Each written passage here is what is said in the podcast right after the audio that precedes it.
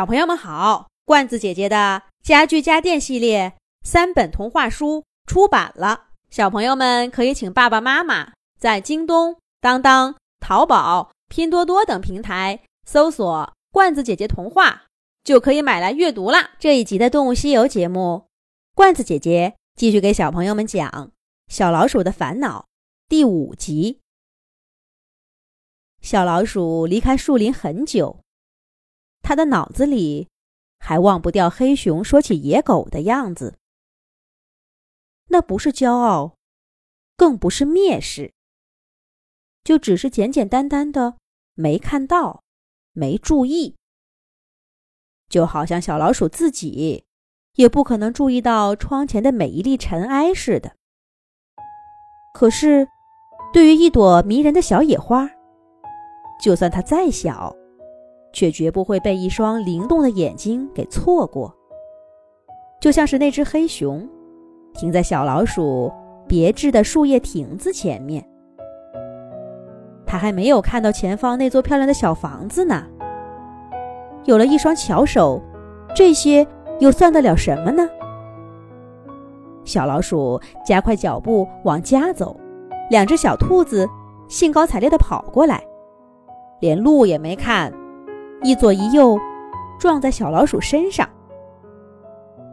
哎呀，对不起，对不起，对不起啦！兔子们连声道歉。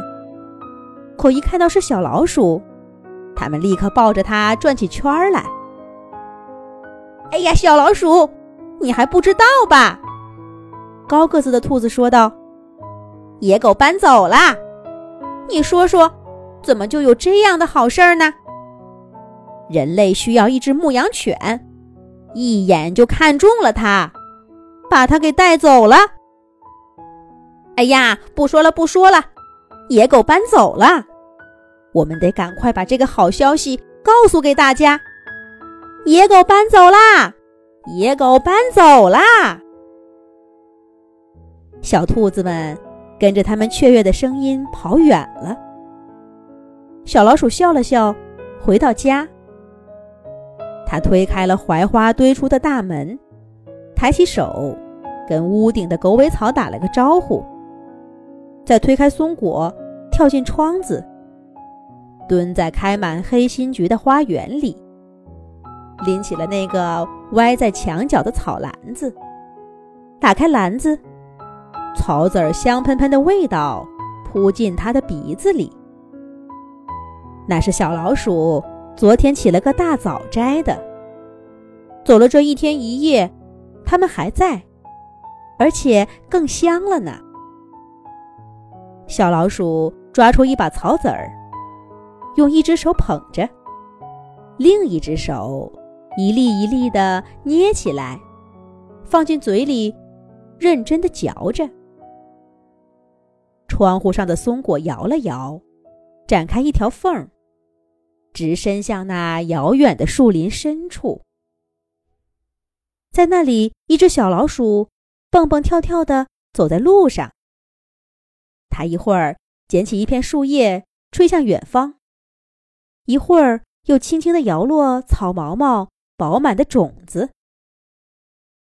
突然，有两个人远远的走过来，小老鼠赶紧躲进一棵树后面。可是，他听着听着两个人的对话，又从树后面跳出来，稳稳当当的站在他们面前，低声说道：“你们是要找一条牧羊犬吗？我知道有一只狗，它肯定很乐意接下这差事。你们从这里一直往前走，走到……”松果又摇了摇。窗子关上了。小老鼠吃完最后一颗草籽儿，美滋滋的拍了拍大肚皮。屋子里静悄悄的，院子里也静悄悄的。野狗始终没来，不用提心吊胆的日子真好。小老鼠伸了个大大的懒腰，感到前所未有的轻松。大家应该也一样吧。小兔子们再也不用东躲西藏了，瞧他们刚刚乐的。狐狸一家也不用搜肠刮肚的给野狗准备吃的，更不用绞尽脑汁编故事骗孩子了。只是那些小狼失去了一个好朋友。不过没关系，他们很快就会交到新朋友，忘记了这件事儿。小老鼠最后想起的是那只黑熊。你的小房子这么漂亮，我当然会注意到啊。聪明的小老鼠，你一定能想到对付野狗的办法。不早了，我呀该去睡觉了。再见。聪明吗？嘿嘿。这只熊虽然眼神儿不行，但眼光嘛，还真是不错的。小老鼠抱着空空的草篮子，开心的笑了。它终于知道了，作为一只小老鼠，它依然可以靠自己的力量，找到对付野狗的办法。而且，它真的找到了。